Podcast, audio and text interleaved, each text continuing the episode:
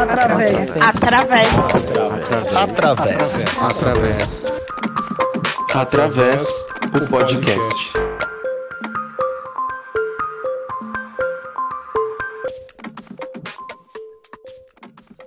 Olá pessoal, tudo bem? Mais um episódio aqui do nosso podcast Através, né? Chegando aqui ao final da nossa temporada. Daniel Santana falando aqui com vocês, sempre com meu companheiro Gildásio. E aí, Gil? Olá, Dani. Olá, pessoal. Bom dia, boa tarde, boa noite. É um prazer mais uma vez ter vocês aqui conosco nesse último episódio desta série do podcast. E será um prazer aqui mais uma vez bater um papo com o nosso convidado de hoje. É isso aí.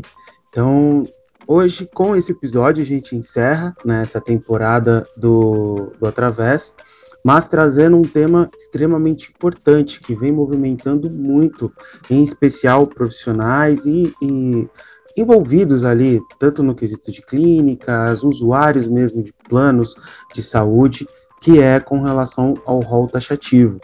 E para conversar um pouco com a gente hoje, a gente tem a presença do advogado Franklin Façanha. Conta pra gente, Franklin, quem é você? Se apresenta aqui para a turma, por favor. Olá, pessoal. Boa noite, tudo bem? Meu nome é Franklin Façanha, eu sou advogado aqui em Pernambuco. Atualmente estou representando a UBAN no processo de inclusão da musicoterapia na, no rol de procedimentos obrigatórios da ANS e prestando assessoria sempre que necessário.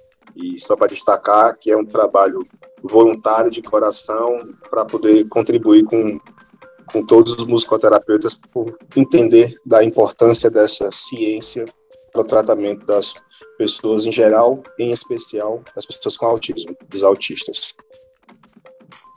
Muito prazer, Franklin. Muito obrigado, inclusive, pela disponibilidade aí para trocar essa ideia com a gente, né, para esclarecer aqui algumas dúvidas e ampliar essas informações, né.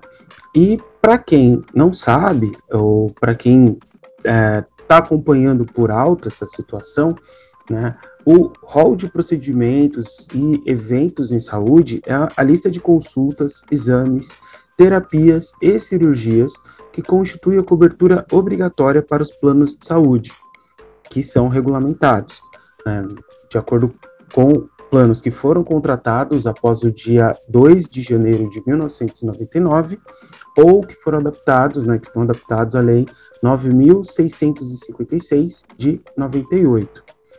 Essa lista possui mais de 3 mil itens que atendem todas as doenças listadas na Classificação Estatística Internacional de Doenças e Problemas Relacionados à Saúde, da Organização Mundial de Saúde. A elaboração do rol de procedimentos e eventos em saúde é uma das principais conquistas consagradas em lei no mercado de planos de saúde. Contudo, no dia 8 de 6, agora de 2022, a segunda sessão do Superior Tribunal de Justiça decidiu manter o caráter taxativo do rol de coberturas obrigatórias dos planos de saúde, definido e atualizado periodicamente pela Agência Nacional de Saúde Suplementar, a ANS. O caráter taxativo do rol de coberturas obrigatórias da ANS significa que os procedimentos e eventos em saúde existentes nessa lista não podem ser negados pelas operadoras, sob pena de terem a comercialização de planos suspensa ou serem multadas. É importante lembrar que antes da Lei 9.656 de 98, não existia rol de coberturas obrigatórias, abarcando a assistência para todas as doenças listadas pela OMS. E tampouco havia agência reguladora com o papel específico de fiscalizar o fiel cumprimento dessa, desses atendimentos. Né? Então, para a gente começar essa nossa conversa, Franklin, é, eu gostaria de pedir para você esclarecer um pouco, né, que diante desse, do resultado dessa votação do dia 8, que já vem sofrendo algumas, alguns trâmites, algumas atualizações, né, tem todo um trabalho envolvido ali é, sobre os impactos disso, mas tendo como base essa decisão do dia 8, né, quais são os impactos para as pessoas que utilizam planos de saúde? Tanto o usuário final, né, quem contrata ali, quem é atendido por esses planos de saúde, quanto os profissionais da saúde que estão ali envolvidos, né, que prestam esse serviço para esses usuários. Perfeito, Daniel. é importante ter em mente que existem 59 milhões de brasileiros usuários de plano de saúde. E muitas das vezes essas pessoas pagam um plano de saúde para um dia, se precisar, ter essa cobertura, certo? Essa é a lógica que as pessoas contratam os planos de saúde. Para essa garantia, a Agência Nacional de Saúde Suplementar ela estabelece critérios obrigatórios, de cobertura obrigatórias, que é o que a gente chama de rol da ANS. Nos últimos 20 anos, ou seja, desde a criação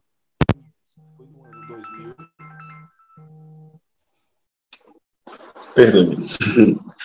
Desde a criação da ANS no ano 2000, é, nós tivemos o entendimento de que o rol ele era exemplificativo, certo?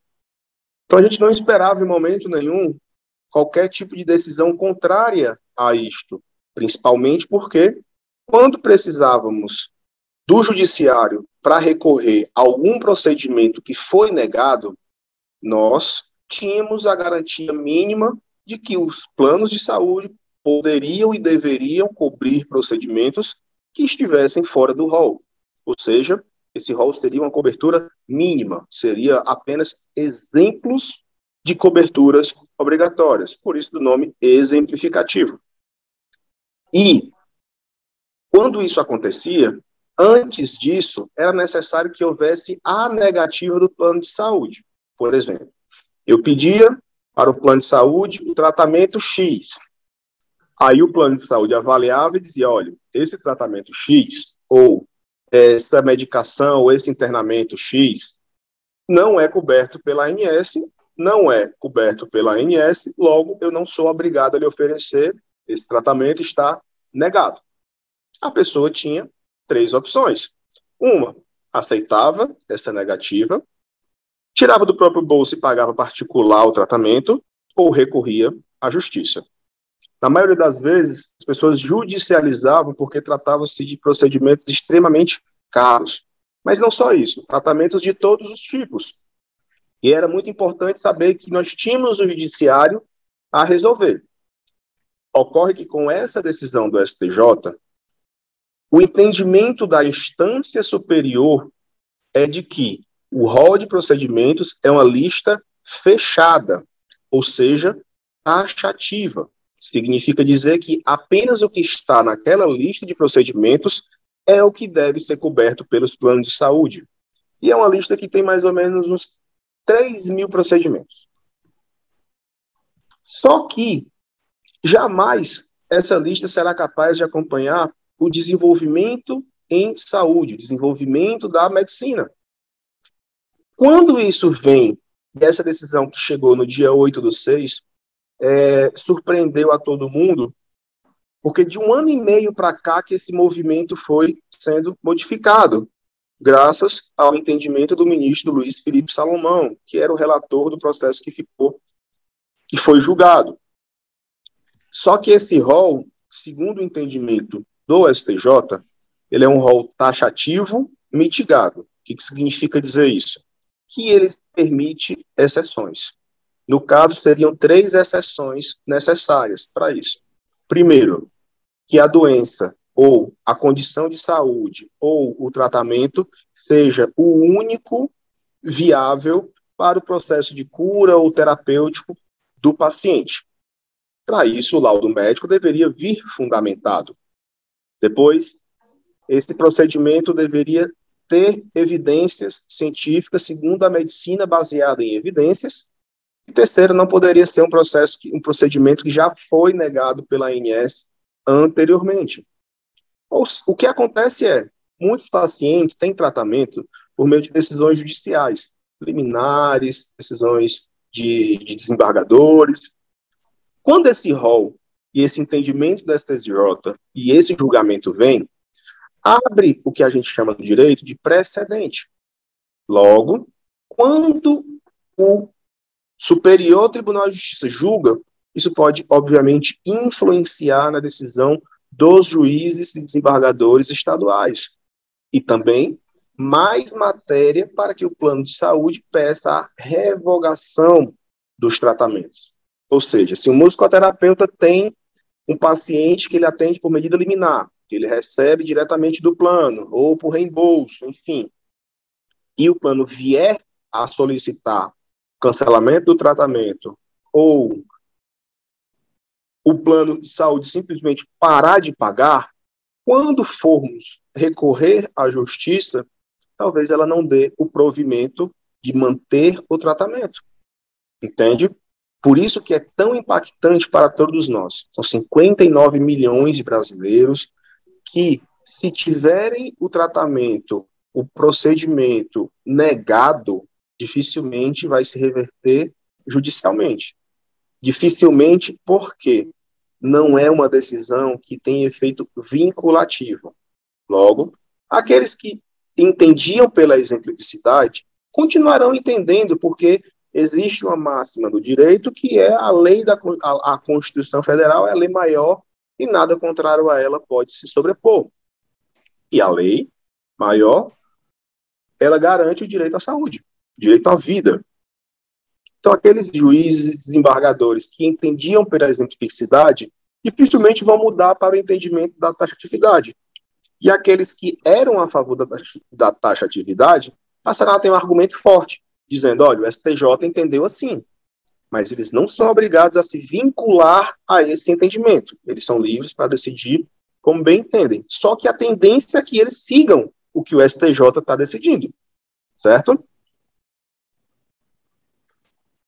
Franklin, muito bom essa explicação que você trouxe para nós. Eu acho que traz um pouco mais de clareza, inclusive para nós, musicoterapeutas, é, as pessoas também que nos acompanham também da área da saúde, né, outros profissionais que atuam, inclusive com pessoas né, com diversas condições de saúde. Eu gostaria de fazer uma pergunta para você. Essa decisão que foi tomada, então, lá no dia 8, ela pode ser revista ou ela é definitiva? Não, de forma alguma. Ela não é uma decisão, de forma alguma, ela não é uma decisão que tem caráter definitivo, nem mesmo vinculativo. O que, que significa dizer isso em direito?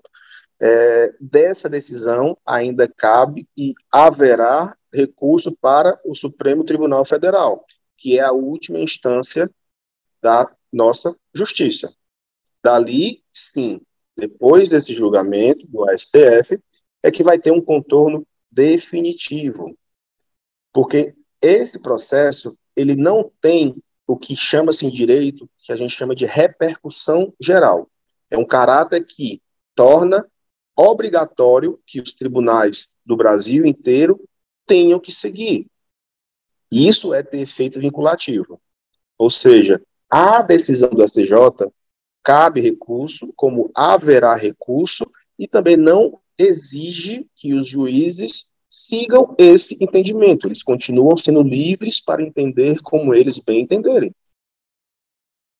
Certo. E pensando é, na, nas principais uh, áreas, né, que hoje, quando a gente fala, por exemplo, de autismo, tem uh, uma das principais áreas que tem reconhecimento ali uh, e que tem uh, busca até mesmo por familiares, por usuários, por planos de saúde e tudo mais, acaba centralizando muito na área da psicologia, por exemplo, né? Até pela fundamentação do, do ABA, e sabemos que musicoterapia também tem comprovação científica, também tem um impacto muito importante é, para esse público, assim como para diversos outros, né?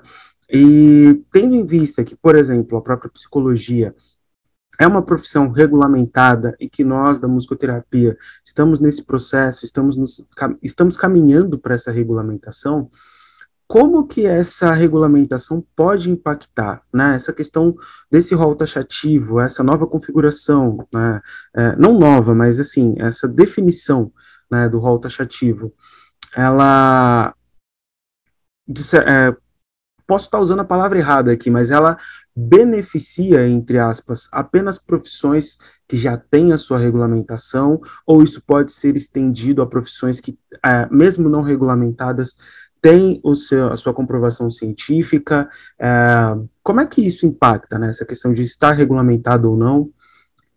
Como que isso vai impactar nesses atendimentos? Excelente pergunta, Daniel. Isso é importante porque muitas, muitas aflições dos profissionais de musicoterapia advêm dessa questão. A regulamentação da profissão é algo extremamente positivo para a classe e para o exercício regular de uma atividade que possui, que é uma ciência. A musicoterapia é uma ciência, ela é um ramo terapêutico e agora o que está se procurando é a regulamentação como profissão.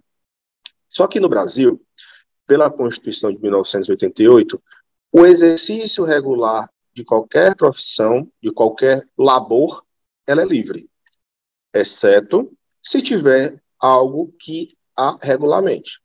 Exemplo, para que eu seja advogado no exercício regular da minha função, eu preciso passar pela graduação em Direito, fazer a prova do AB, ser aprovado e depois solicitar a carteira da ordem.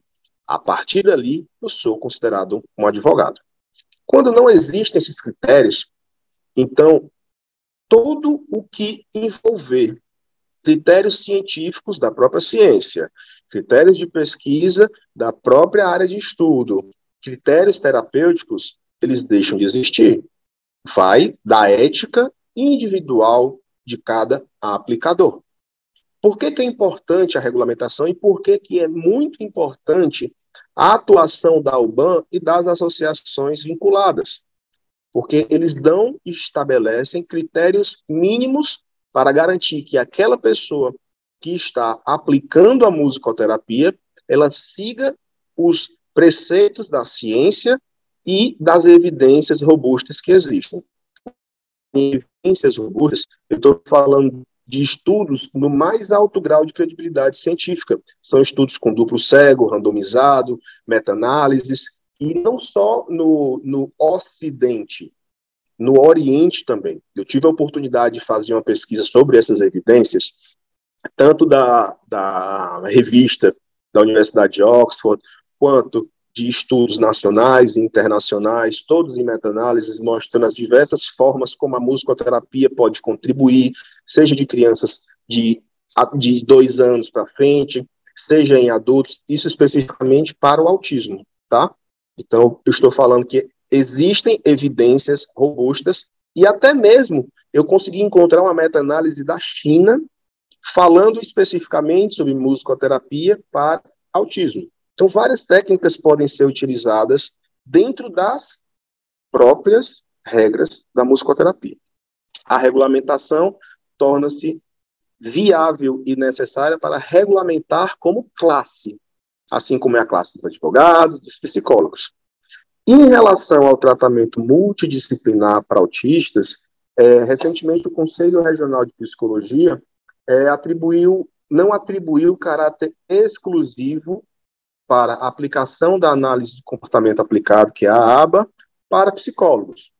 Naturalmente e historicamente, ela era mais aplicada por psicólogos pelo seu contexto dentro da a sua correlação com a psicologia comportamental. Mas ela não é exclusiva dos psicólogos, vários profissionais de várias áreas com formação específica, mestrado, doutorado, podem exercer cargos de coordenação e supervisão. Então, isso é importante deixar claro, porque se você é musicoterapeuta, se você seguir os critérios, seja de graduação, de pós-graduação, de supervisão, você pode sim se especializar em análise do comportamento aplicado, seja por meio de um curso, e aí você torna-se um aplicador, seja por meio de uma especialização, isso lhe credencia como coordenador, seja por um mestrado e doutorado, que você passa a ser um supervisor analista do comportamento. E, igualmente aos musicoterapeutas, a profissão ou exercício da atividade de analista do comportamento também não é regulamentado. A gente utiliza muitos critérios de fora para poder diferenciar os serviços que são apresentados. Então, quando o plano de saúde paga o musicoterapeuta, quando o plano de saúde paga o analista do comportamento, ele paga sabendo que existem alguns critérios mínimos que precisam ser obedecidos. Então, quando essa decisão sai, isso causa incerteza para aqueles que têm tratamento por liminar seja do autismo, seja de qualquer outra condição, e inclusive aqueles que estão na rede credenciada.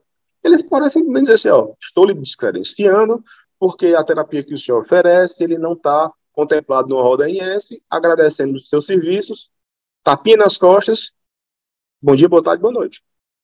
Por isso é tão importante que exista um conselho, para que existam, possam haver também sindicatos, é, outros órgãos de classe que fiscalizem esse tipo de, esse tipo de situação e até mesmo impeçam por haverem a legitimidade de atuar nisso dentro da esfera do direito. Muito bom, Franklin, muito bom. E você, musicoterapeuta que nos escuta, é, nós temos uma importância muito grande para a classe na divulgação né, da musicoterapia, no apoio né, da musicoterapia. Nós temos acompanhado aí o esforço de um grande número de musicoterapeutas em Brasília, né, um esforço também de um grupo de trabalho para a regulamentação da profissão. Então, mais uma vez aqui eu abro um parênteses e digo da importância de se associar a alguma associação estadual aí a, a qual você se pertence, né?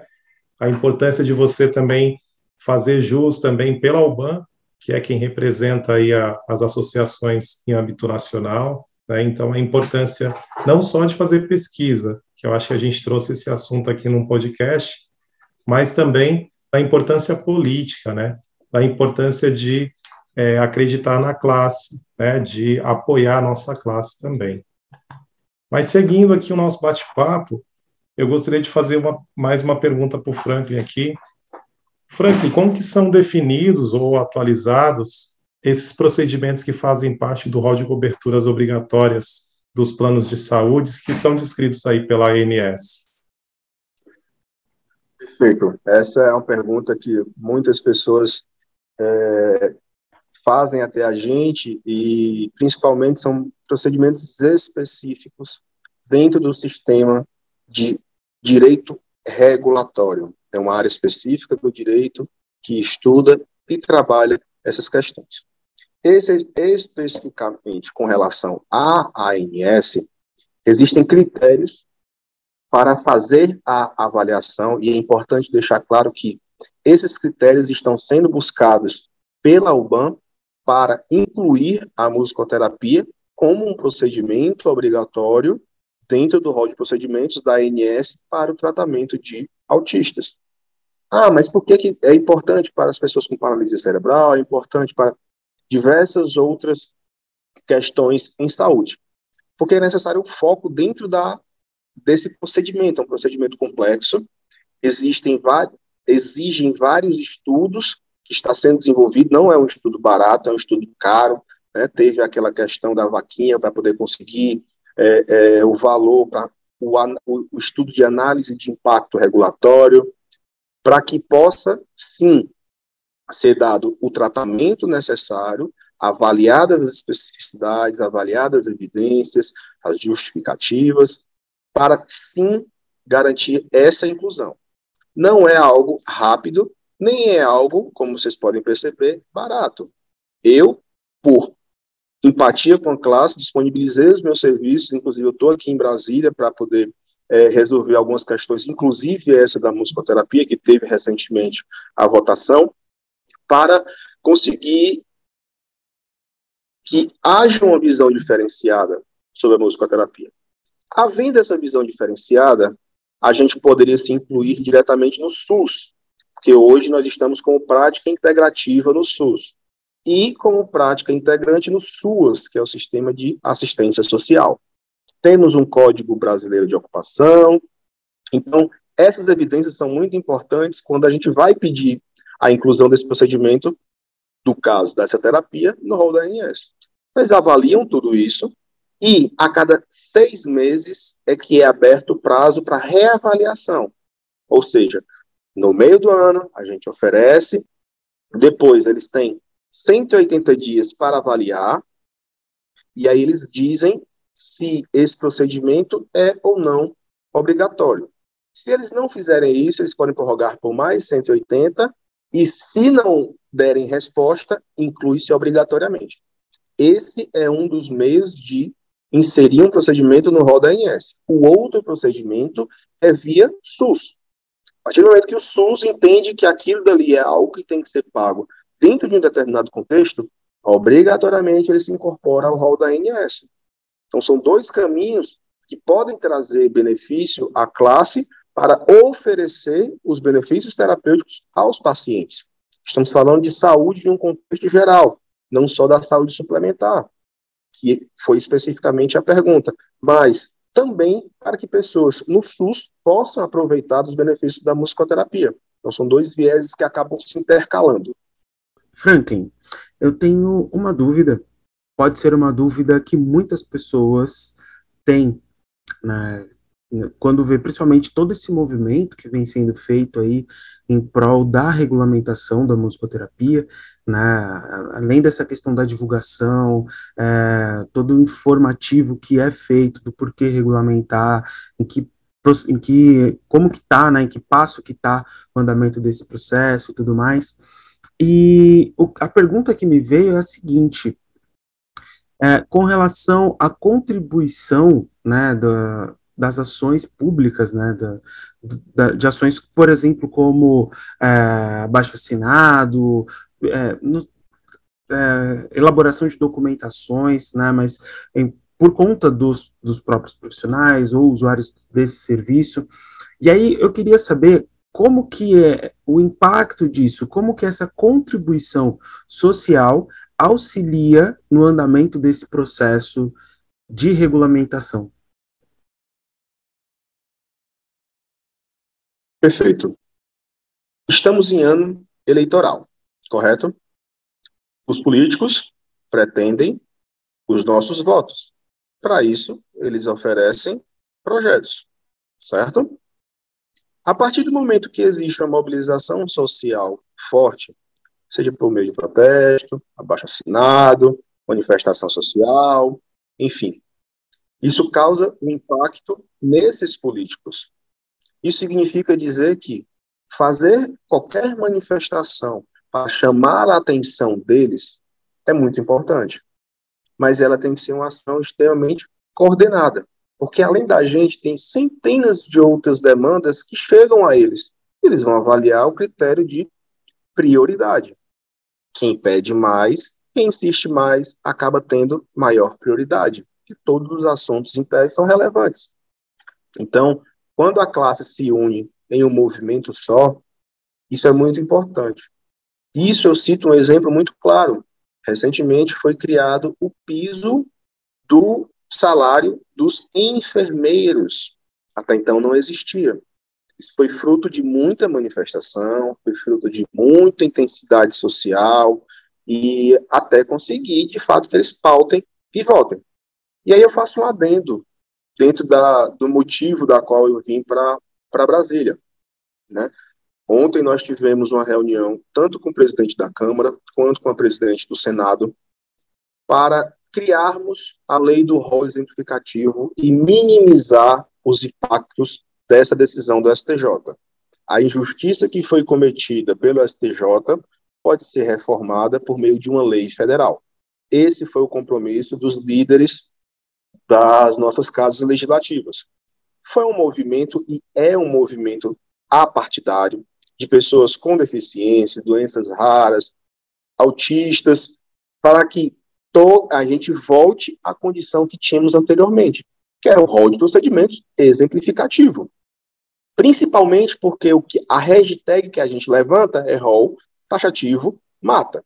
Se não mata agora, mata depois. Porque aquela pessoa, e eu vou citar o exemplo dos meus pais, que pagam um plano de saúde a vida inteira, esperando um dia que ficar doente vai ter acesso. Essa pessoa que pagou o plano de saúde a vida inteira, na hora que precisar, pode ter o seu direito tolhido. Ou seja, ela esperava uma coisa e não vai ter. Então, essa manifestação que foi feita, foi feita em rede social, ganhou apoio de Marcos Mion, de vários artistas, e isso deu a visibilidade necessária. Fizemos movimentos no Brasil inteiro. E, e ontem, na reunião com o presidente da Câmara, Arthur Lira, ele se comprometeu a colocar em pauta nos próximos 15 dias a votação dessa legislação federal. E aí, os impactos do rol taxativo ficariam relevados pela legislação que atribuiria o rol exemplificativo. Aí as pessoas podem me perguntar, ah, Franklin, por que então quer dizer que o legislativo, o judiciário pode interferir no, no, legislativo, o legislativo pode interferir no judiciário? Não é bem assim. Os princípios republicanos, eles, eles colocam o, a, o princípio da separação dos poderes, cada um na sua atribuição. O executivo executa, o legislativo cria lei e o judiciário julga.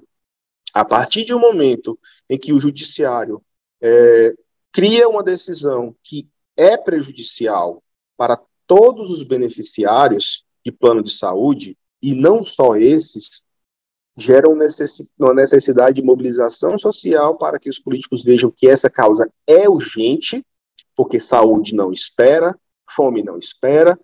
Então, eles colocam como critério de urgência. E aí vem um grande segredo da história. Como essa mobilização ataca diretamente as grandes pautas, por quê?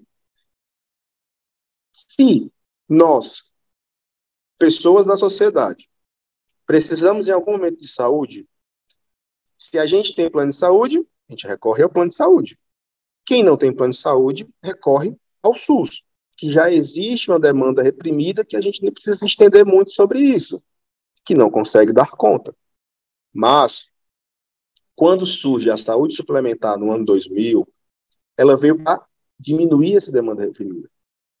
Logo, quem não tem acesso a plano de saúde, vai para o SUS. Quem tem acesso a plano de saúde e o plano não cobre aquilo, ou a pessoa espera morrer, ou a pessoa paga particular, ou vai para o SUS. Significa que o que era para ser saúde suplementar passa a ser um artigo de luxo. 80%, e é um estudo científico da doutora Lígia Bahia e Mário Scheffer, que eu acredito que são do IPEA, se não me engano, mostraram que se o rol for taxativo e se manter taxativo, 80% dos beneficiários dos planos de saúde vão começar a pedir para o SUS. Ou seja, quem está no SUS vai ter que dividir o pouco que tem com mais de 50 milhões de usuários de plano de saúde. Por isso que é tão urgente, por isso que é necessário um tratamento diferenciado, ou seja, uma lei criada pela Câmara Federal, que também é conhecida como Câmara do Povo, que venha a criar algo que se sobreponha a esta decisão. Porque dentro da hierarquia da nossa república, da nossa democracia, essa legislação estaria acima dessa decisão da forma como dessa decisão do STJ, da forma como foi colocada. Então, sim, tem um caráter muito importante essa questão da mobilização social. Muito bom. Eu fiquei escutando você falar, acredito que você já deve ter até respondido, mas que talvez é bom trazer para os nossos ouvintes aqui. Nós temos hoje o SUS, né, que é o Sistema Único da Saúde, e fica aqui uma dúvida, né? Qual que é o rol que o SUS ele segue, né? É o taxativo, é o exemplificativo? É uma dúvida mesmo. Sim, sim. É, é uma pergunta que, para a gente, ela pode soar um pouco contraditória, mas ela faz sentido em relação a o que o plano não cobre, quem tem que, quem tem que, quem tem que oferecer a saúde é o sistema único. É um direito constitucional que é o direito à saúde oferecida pelo Sistema Único de Saúde. Então, o Estado tem que se responsabilizar por isso, certo?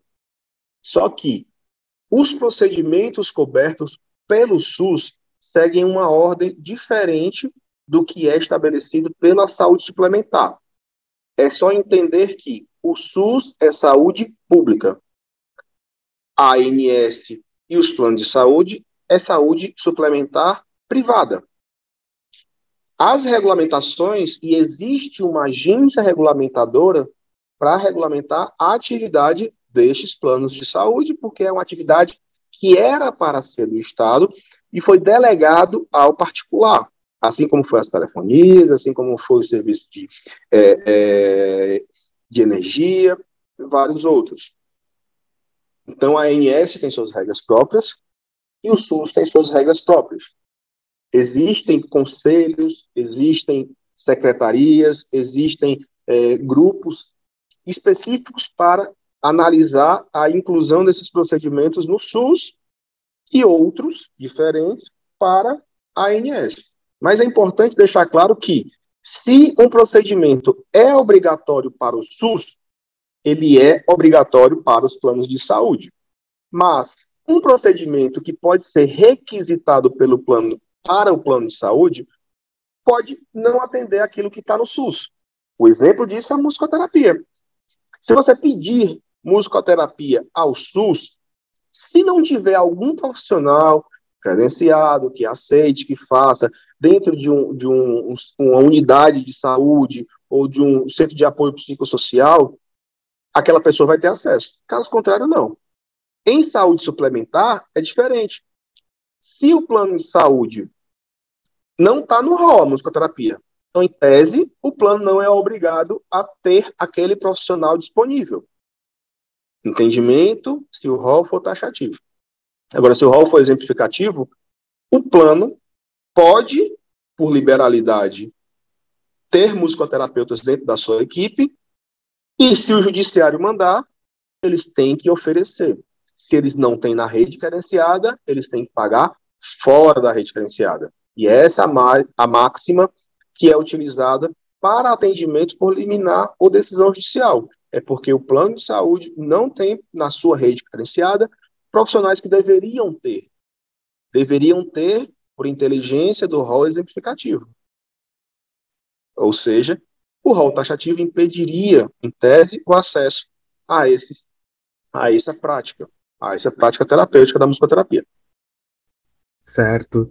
E até pensando, né, acho que a gente conseguiu, pelo menos das perguntas iniciais, né, a gente conseguiu contemplar todas aqui. É, Para você que está nos ouvindo, né, esse é um episódio é, especial, não só no sentido de encerramento, mas também diante de toda essa essa movimentação, né, diante dessas decisões que foram tomadas, é, enfim, é um episódio especial que vem não só para encerrar o nosso a nossa temporada desse podcast, né, mas também busca esclarecer possíveis dúvidas ou trazer mais informações né, sobre essas questões relacionadas ao rol taxativo, como que isso nos impacta, como que isso se estrutura, o que vem sendo feito, o que pode ser feito né, diante dessas decisões.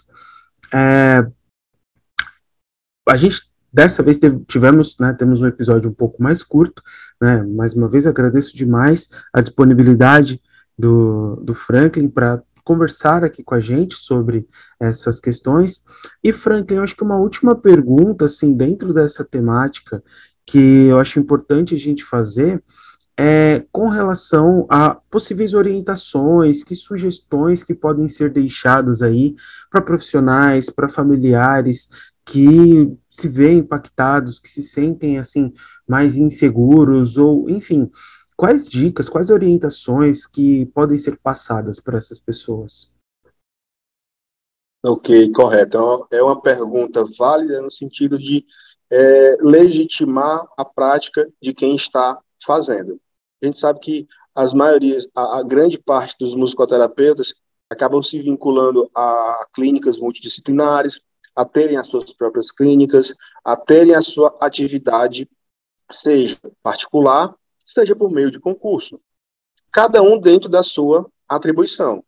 Aquele que está no concurso não será afetado, mas se ele atender pacientes de maneira particular e se ele atender pacientes de plano de saúde, sem estar credenciado a algum deles, isso quer dizer que ele vai atender ou de maneira particular ou por decisão judicial. Só que a decisão judicial que determinou que o plano pagasse a ele a terapia pode ser revogada, porque o musicoterapeuta não tem acesso ao processo, ele não sabe o que está acontecendo. Ele amanhã pode, olha, o plano vai parar de pagar você, ou o plano manda um e-mail, não vou pagar mais. Nesse momento, é importante saber é, quem fez o processo para chegar até o profissional ou a família e comunicar, olha, o plano de saúde não vai mais me pagar, E eu preciso que vocês resolvam isso. Por isso que é tão importante, dentro do direito, a gente também estratificar as áreas de atuação. A área de direito da saúde, a área de direito penal, direito civil, tributário. Então, quando você recebe uma convocação dessa, você pode aceitar ou não. Quando você aceita, você sabe que essa situação, esse risco vai existir. Mas se você tem confiança na família, no advogado, eu sugiro que mantenha-se inerte, apenas comunique, olha, aconteceu isso. Porque quando acontece desse tipo de cancelamento unilateral, tem que ser movimentado novamente o processo para dizer, olha, foi movimentada de maneira irregular. Precisa que se restabeleça, inclusive, o pagamento. Mas pode ser que por um período breve, médio, curto, longo prazo, isso se mantenha. Então, é muito, é muito importante estar atento à, à condução junto com a família em relação a isso, mas não é uma coisa da qual vocês precisam poxa, amanhã eu vou perder meu tratamento. Não, não é assim, não é automático, não é imediato, é uma possibilidade. É uma possibilidade que vem ganhando cada vez mais força pelo entendimento judicial. Como eu expliquei, não é nada automático, não é nada obrigatório e nem definitivo. Ainda vão ter muitas etapas antes de termos uma definição sobre o assunto. Inclusive, a gente pode, nos próximos 15 dias, ter uma decisão, uma decisão mito, um, uma votação que vai criar uma lei que simplesmente é, passa por cima dessa decisão.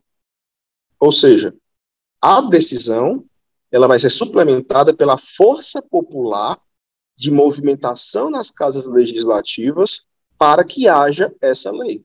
Havendo essa lei, vai ser importante para todas as pessoas, beneficiárias de plano de saúde, como eu falei diretamente, beneficiários do SUS de maneira indireta, que não vai haver essa migração para o SUS, para os profissionais que atendem as pessoas e atendem por plano de saúde ou por decisão judicial, e também aquelas que têm os seus atendimentos particulares.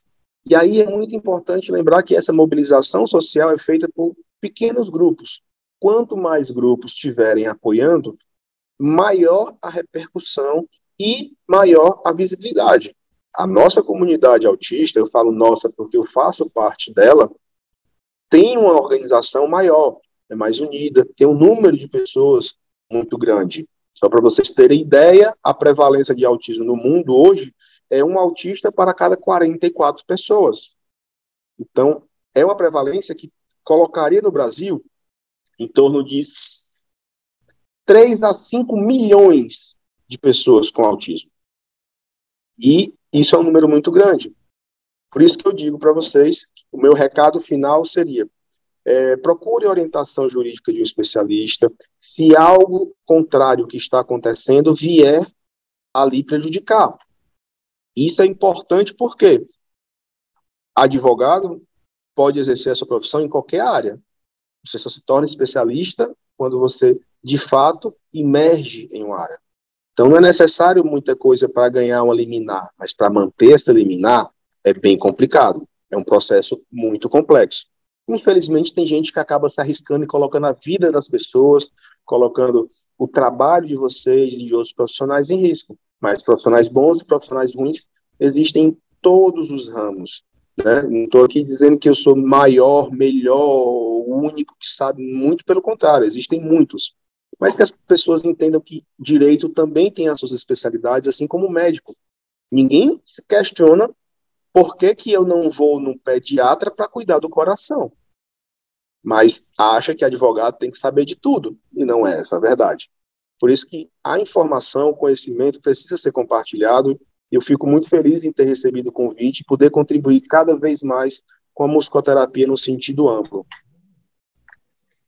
Muito bom, Franklin. Nós que agradecemos aqui a sua pronta disponibilidade em, em discutir com a gente. Sabemos que você está em trânsito aí a trabalho, né? E mesmo assim organizou seu tempo aí para estar conosco. Então, nosso muito obrigado. Né? Acho que foi muito bacana te escutar aqui falar sobre esse assunto, né? E ter aqui como nosso convidado para fechar essa série aqui do nosso podcast. Mas antes ainda de irmos para os finalmente, Então, gostaria que você pudesse deixar aí suas, suas redes sociais, se você puder compartilhar com o pessoal, enfim, para aqueles que, que ainda não te seguem, poder te seguir. E alguma frase, alguma coisa que você quer, uma, mensagem que você queira deixar aqui para o final do, do, nosso podcast. Perfeito. É, minhas redes sociais é Franklin Façanha, Facanha, sem o C cedilha, ponto ADV. No Instagram você consegue meu contato de WhatsApp, telefone de escritório, e-mail, tá tudo lá na bio do Instagram. E o meu recado final é que musicoterapia não é aula de música. Musicoterapia é uma ciência e ela exige critérios científicos e terapêuticos necessários. Vamos tirar esse falso moralismo de achar que musicoterapia é aula de música para as pessoas. Não, não é. Maravilha. Muito obrigado, né, mais uma vez, Franklin, pela disponibilidade. Me veio uma, uma última coisa, assim, uma... Tudo bem que a gente já lançou as perguntas, né, despedido finalmente tal, mas me veio uma última coisa. Para quem tem interesse em acompanhar um pouco melhor, acompanhar mais de perto é, o andamento, esses processos, é, essas movimentações, tem alguma, você dá, você tem alguma sugestão, assim, por exemplo, em rede social, algum canal de notícia, alguma coisa que as pessoas possam se informar de forma mais direta, mais prática sobre? Se elas quiserem saber mais sobre autismo, direito dos autistas, podem me seguir no Instagram. Eu sempre estou postando diariamente coisas relevantes ao autismo. Existem vários outros perfis interessantes, a exemplo do autismo legal, é, enfim.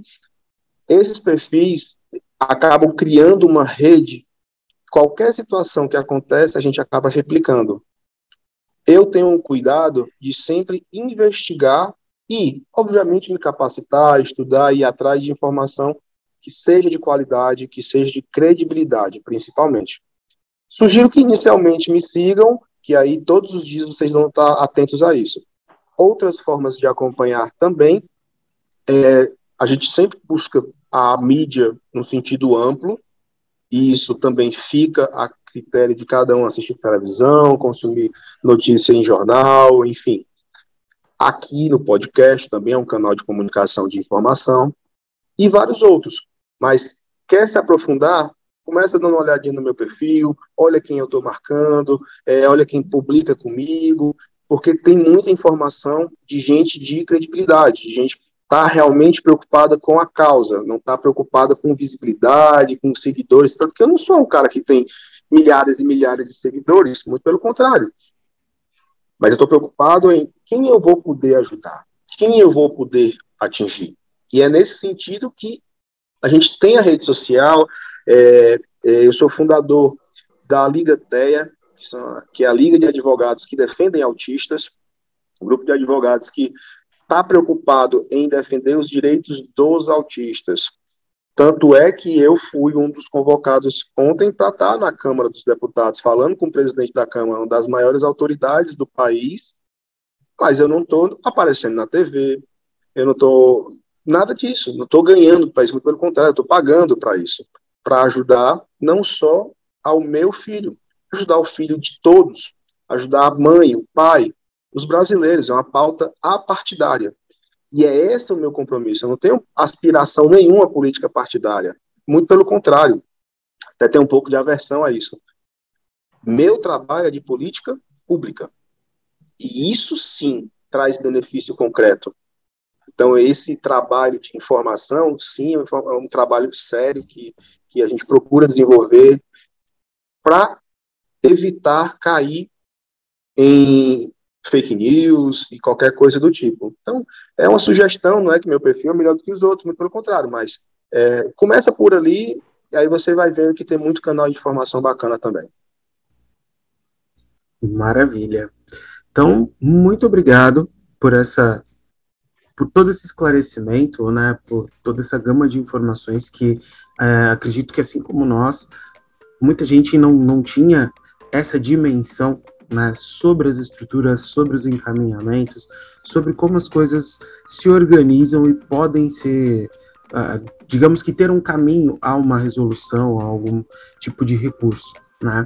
É, agradeço também ao Gil de essa parceria toda ao longo dessa, dessa temporada, né? Foram aí mais oito episódios que a gente trouxe mais informações sobre processos de avaliação, sobre perfis específicos de, de público de atendimento, né? Um olhar mais detalhado para nós, musicoterapeutas, né? Sempre trazendo ali nossos colegas de profissão junto para complementar, sempre enriquecer essa nossa conversa e criar aí pontes para ampliar essa troca.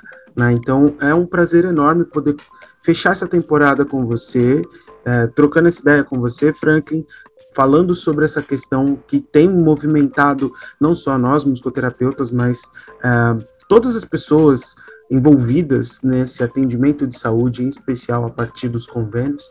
Né?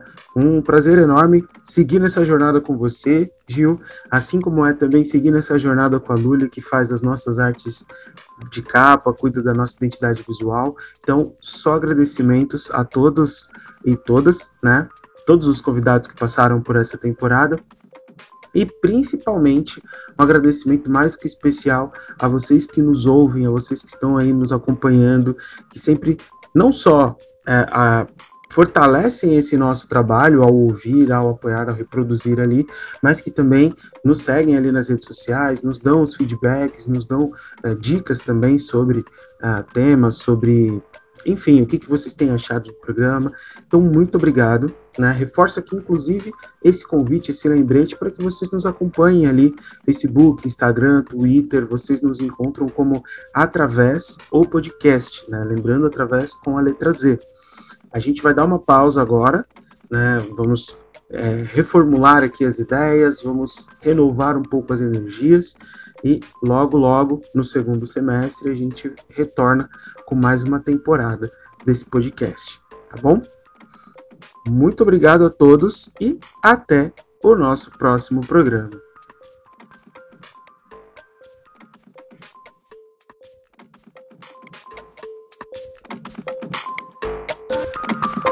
através do podcast.